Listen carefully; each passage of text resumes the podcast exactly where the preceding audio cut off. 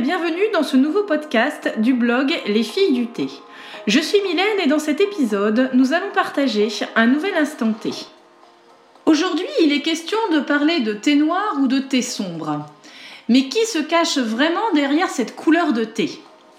Il s'agit du puer, P-U plus loin E-R ou P-U plus loin E-R-H. C'est un thé chinois qui vient du sud-ouest du Yunnan, province abritant la ville dont il porte le nom. Berceau du puer, les régions de Sichuan-Bana et de Simao sont aussi le point de départ de la route du thé.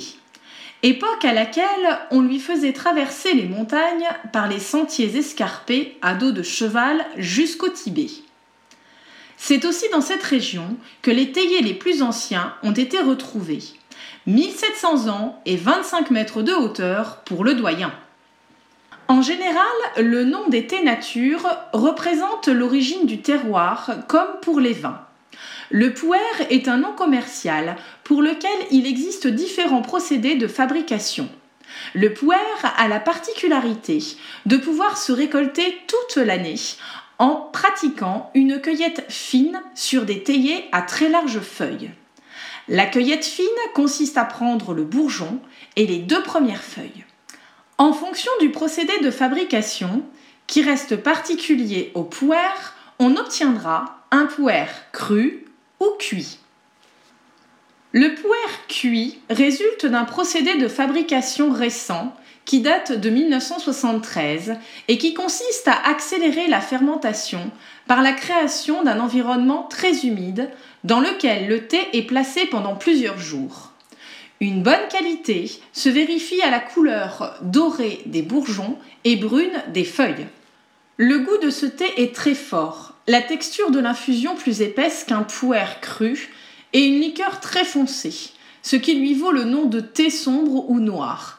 On retrouvera à la dégustation des notes de sous-bois et de terre humide.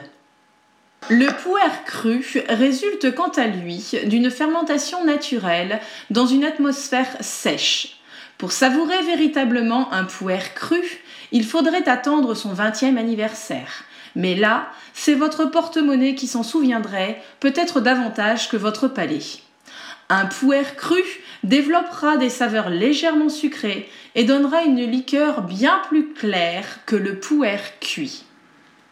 Ne vous y méprenez pas, car certains puers crus dont la fabrication serait non conforme au procédé pourraient ressembler à un puer cuit. Le puer en vrac, en galette, en brique ou en nid. Ce thé sombre ou noir a la particularité de se trouver sous différentes formes, en vrac ou compressé. Ancienne tradition de fabrication qui date du 7e siècle, le thé compressé permettait une longue conservation et une plus grande facilité de transport. C'est dans ce conditionnement que le thé supportera le mieux le vieillissement, puisque c'est aussi le seul thé qui bonifie avec le temps. Le puer compressé se trouvera sous forme soit de galette, bingcha, de briques, tswangcha ou de nid, tuocha. Comment préparer un puer? Le puer en vrac peut être préparé dans une théière normale ou un mug à l'occidental. Pour les galettes ou les briques, un poinçon ou couteau à puer permet de détacher la quantité de thé nécessaire. Le puer, dans la tradition, se prépare en utilisant la méthode du gong fu, qui consiste à rincer les feuilles et jeter là ou les deux premières infusions. Celles-ci pourront se succéder en augmentant leur temps. Le puer, le thé sombre anti-gueule de bois ou notre meilleur ami des lendemains de fête. Consommé depuis la dynastie Tang par les populations voisines du Tibet, il s'associe parfaitement à une alimentation très riche, propre aux habitants de ces régions montagneuses. Le puer aurait la particularité de faciliter la digestion et favoriserait l'élimination des graisses et du mauvais cholestérol. Il réduirait aussi le taux d'alcoolémie. Il serait aussi utilisé pour lutter contre les staphylocoques. Voici les raisons pour lesquelles nous pourrions faire du puer une star des débuts et des fins d'année, notamment pendant les fêtes. Donc plusieurs possibilités s'offrent à vous.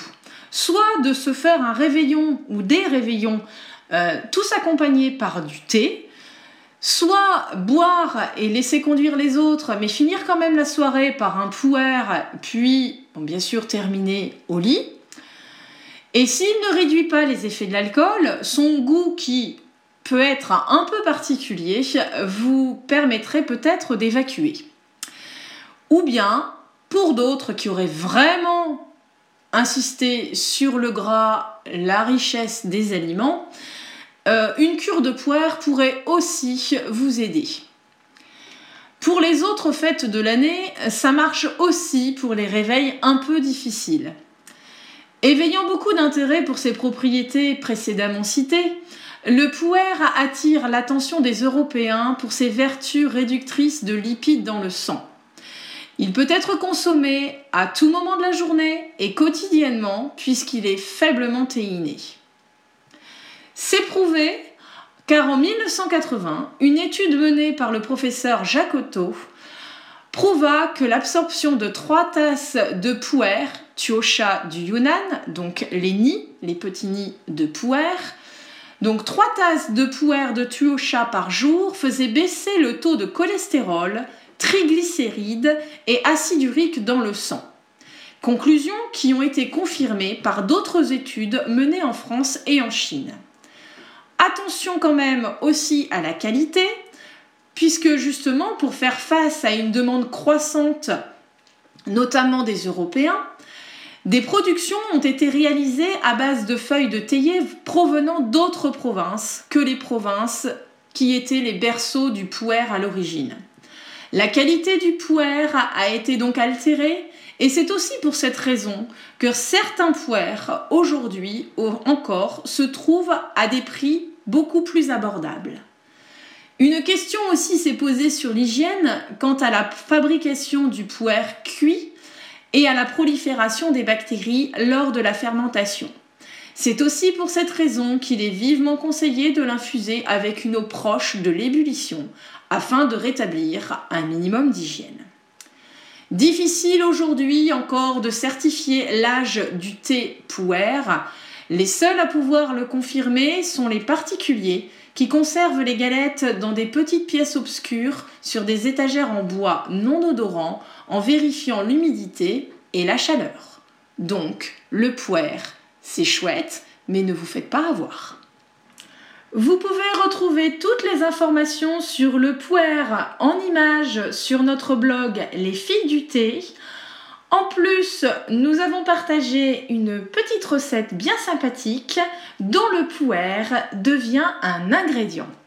Très belle journée et à très bientôt pour un nouveau podcast.